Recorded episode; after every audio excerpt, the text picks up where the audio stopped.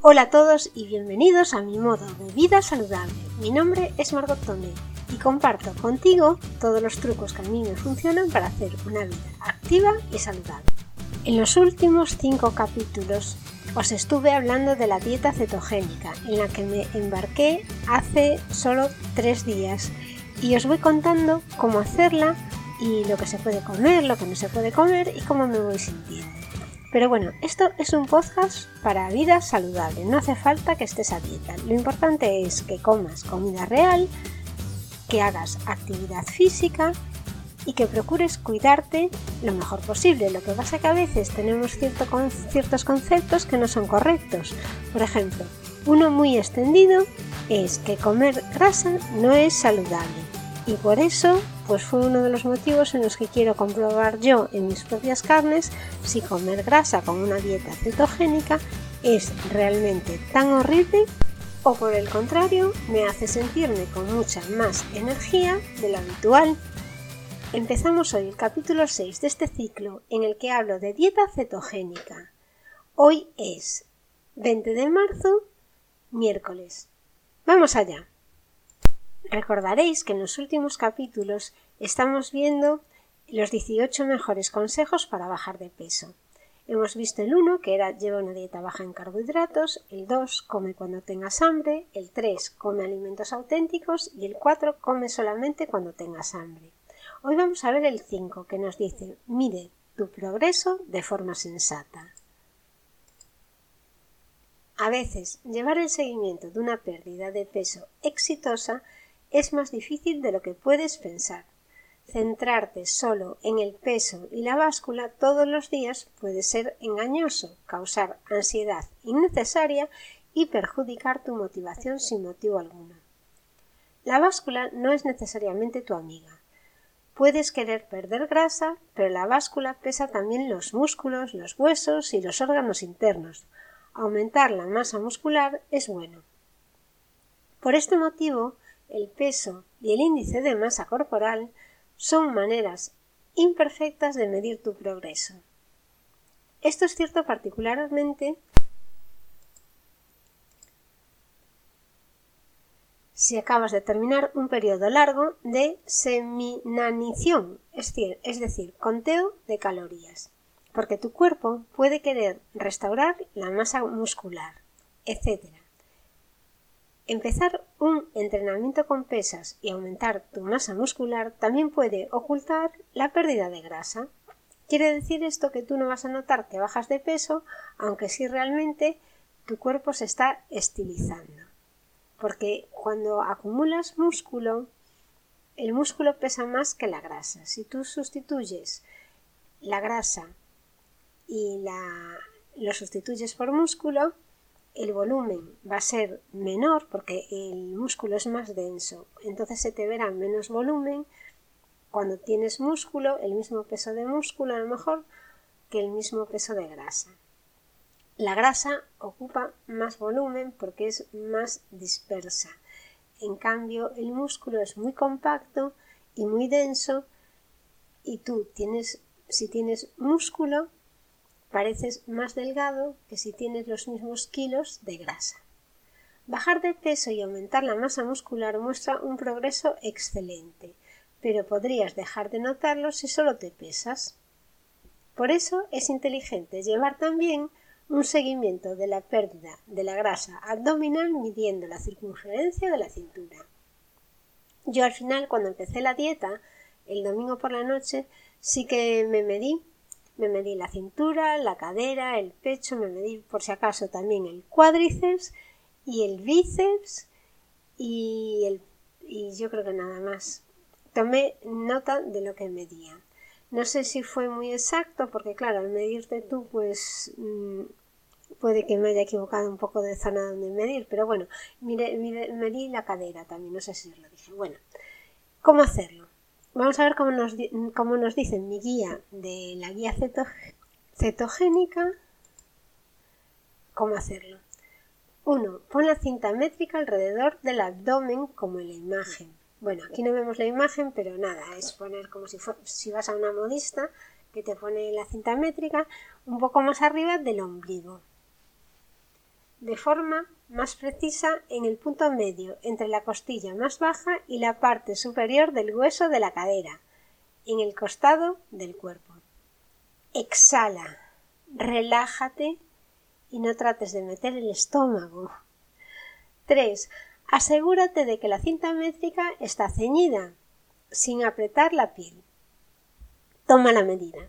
Yo creo que no la apreté demasiado, pero bueno, es así como se hace. realmente mm, te mides encima del ombligo y eso es el abdomen, claro. A mí, por ejemplo, me coincide bastante con la cintura. No sé si al resto os coincidirá con la cintura también. Bueno, entonces lo que tienes que hacer es comparar el resultado. Hay, unos, hay unas tablas estándar para mujeres y para hombres que yo creo que no son muy, muy interesantes ya que cada uno tiene su cuerpo y tampoco conviene compararnos con otros. Yo creo que lo importante es compararnos con nosotros mismos. Si ahora medimos de cintura 90 y dentro de tres semanas estamos en 85, pues es excelente. No me tengo que comparar con nadie que tenga a lo mejor una cintura de avispa y que nunca conseguiré, conseguiré tener una igual. Vale. Lo, lo importante es eso, ponernos nosotros un objetivo. Aunque mi guía pone que recomiendan llegar a excelente, es decir, menos de 80 centímetros para la mujer y menos de 94 centímetros para los hombres, yo no creo que sea lo excelente. Ya os digo, prefiero compararme conmigo, conmigo misma. Porque esto no siempre es realista. Las personas jóvenes normalmente lo pueden lograr, pero para algunas mujeres de mediana edad o mayores puede ser un gran triunfo llegar al nivel adecuado. Medir el progreso. Aconsejo medir la circunferencia de la cintura y el peso antes de empezar el viaje de pérdida de peso y después, quizás, una vez a la semana o al mes. Anota los resultados para poder llevar un seguimiento de tu progreso. Si quieres, puedes medir más partes del cuerpo, alrededor de las nalgas, que es lo que os dije yo que medí el cuádriceps. Bueno, y yo medí la pierna eh, y también medí, sí, por la zona de la cintura, pero hacia abajo. Para mí es la cadera, esa, esa zona. Puedes medir el pecho, los brazos y las piernas. Ten en cuenta que el peso puede fluctuar varios kilos arriba o abajo a diario, dependiendo del equilibrio de líquidos y del contenido del estómago. No te preocupes por los cambios a corto plazo, sigue más bien la tendencia a largo plazo. Yo, por ejemplo, ya os dije que tenía la báscula en que me medía el índice de masa corporal y los kilos que pesaba mi músculo, los kilos que pesaba la grasa, los kilos que pesaba el agua, que, de que son mi composición corporal. Y es, además esta báscula lo que hace es me devuelve los datos al móvil o a una aplicación que tengo que la puedes ver online.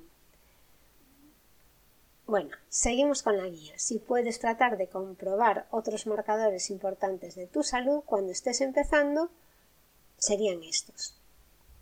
La presión arterial, la glucemia, que es la glucosa sanguínea en ayunas, y el perfil de colesterol.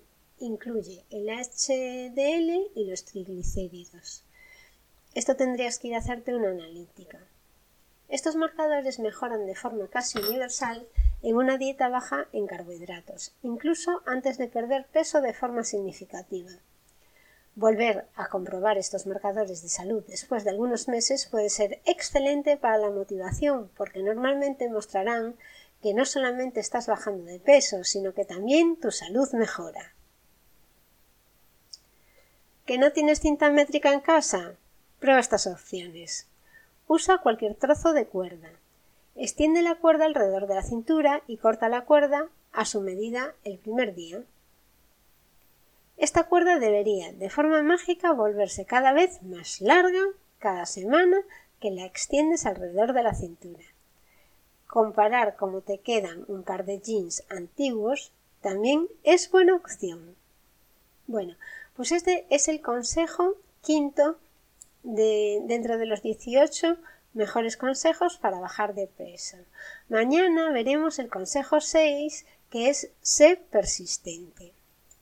Además, os quería contar un, que fui a comer ayer, fue el Día del Padre, entonces fuimos a comer fuera. Y, y, si piensas, vaya penita, ir a comer fuera y que estás a dieta, os voy a decir que fue todo lo contrario.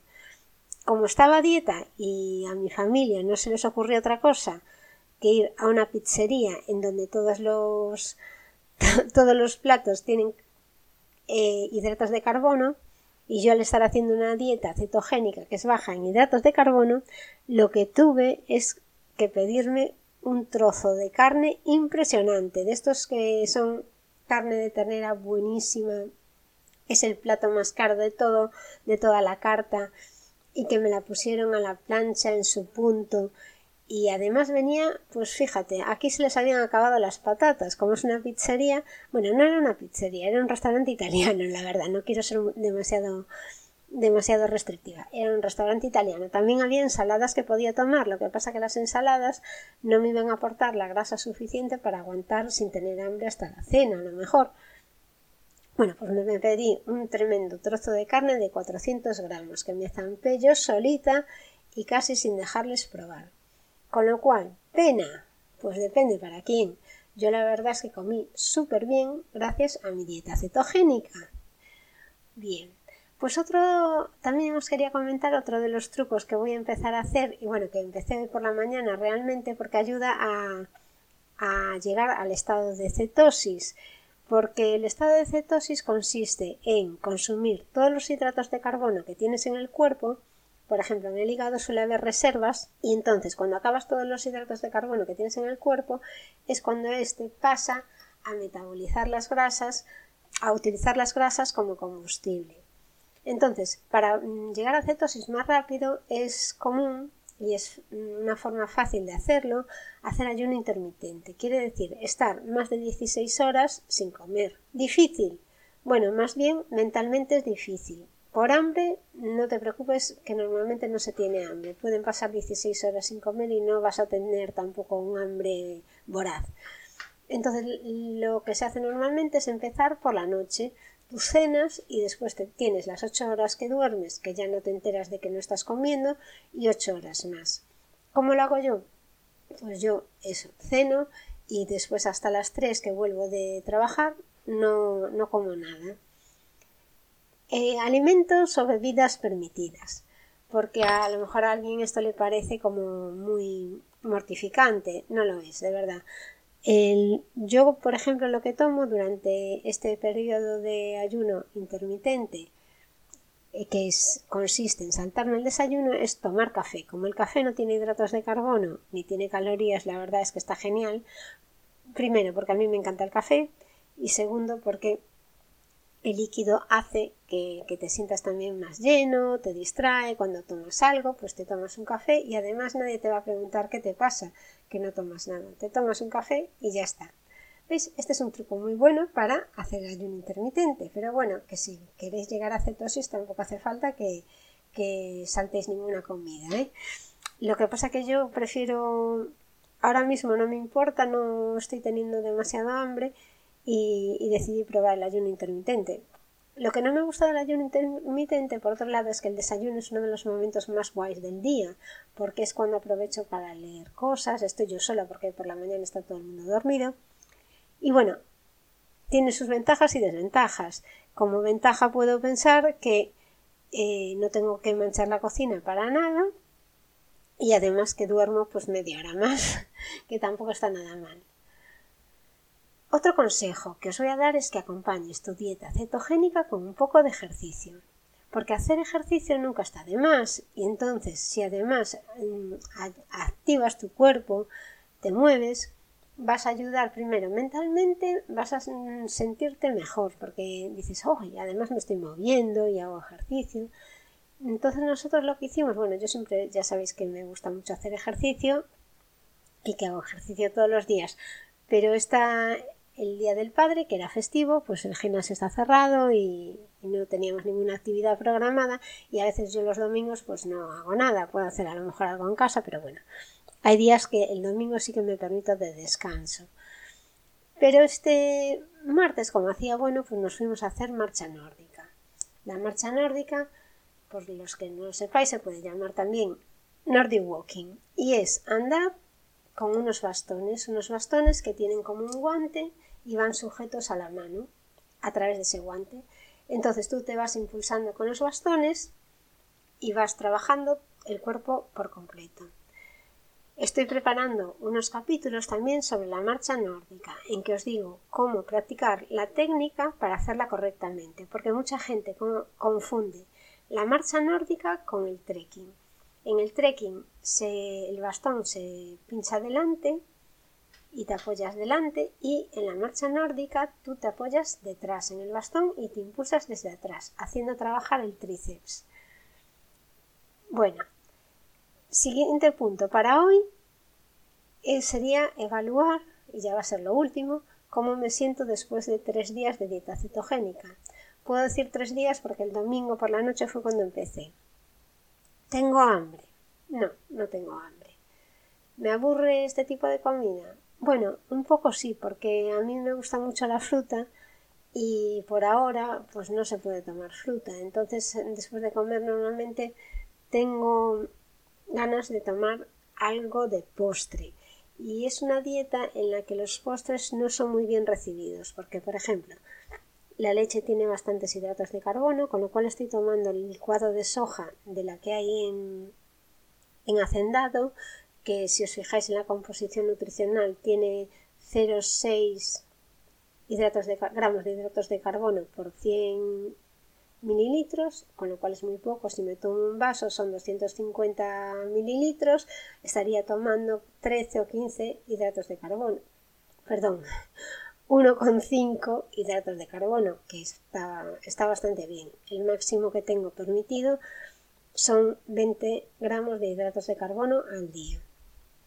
Uno de los efectos que dicen de hacer una dieta cetogénica es que te duele la cabeza. Cuando empiezas a a echar de menos los hidratos de carbono y hasta que tu organismo se acostumbra a conseguir la energía por la grasa, te empieza a doler la cabeza. Yo por ahora los tendré porque soy muy propensa a dolores de cabeza, pero por ahora no he tenido ninguno. También es cierto que estoy bebiendo agua durante toda la mañana y es muy importante hidratarse. Y por último, hay otro efecto secundario que, no es que le importe demasiado, dicen que huele mal el aliento porque empiezas a desprender cetonas y esto hace que tengas mal aliento. Yo creo que por ahora no tengo todavía ningún síntoma de estos que achacan a la cetosis y vamos a ver lo que pasa en tres o cuatro días más. Eh, lo último es que si quieres hacer ayuno intermitente o si quieres hacer una dieta cetogénica, te invito a que te suscribas en mi blog mimododevida.com en donde podrás consultarme cualquier pregunta sobre este tema y procuraré contestarte. Si no supiese, pues lo, miramos, pregunto en mi guía de, la cetosis, de la dieta cetogénica, le preguntaré y que me digan cómo se hace o esa duda que tienes, cómo se puede solucionar. Lo importante es ir aprendiendo poco a poco a medida que se hacen las cosas y no se, no se nace experto de nada. Con lo cual, a mí no es la primera vez que leo sobre la dieta cetogénica y no es la primera vez que la, que la hago, ya os lo digo, pero que poco a poco vas aprendiendo mucho más.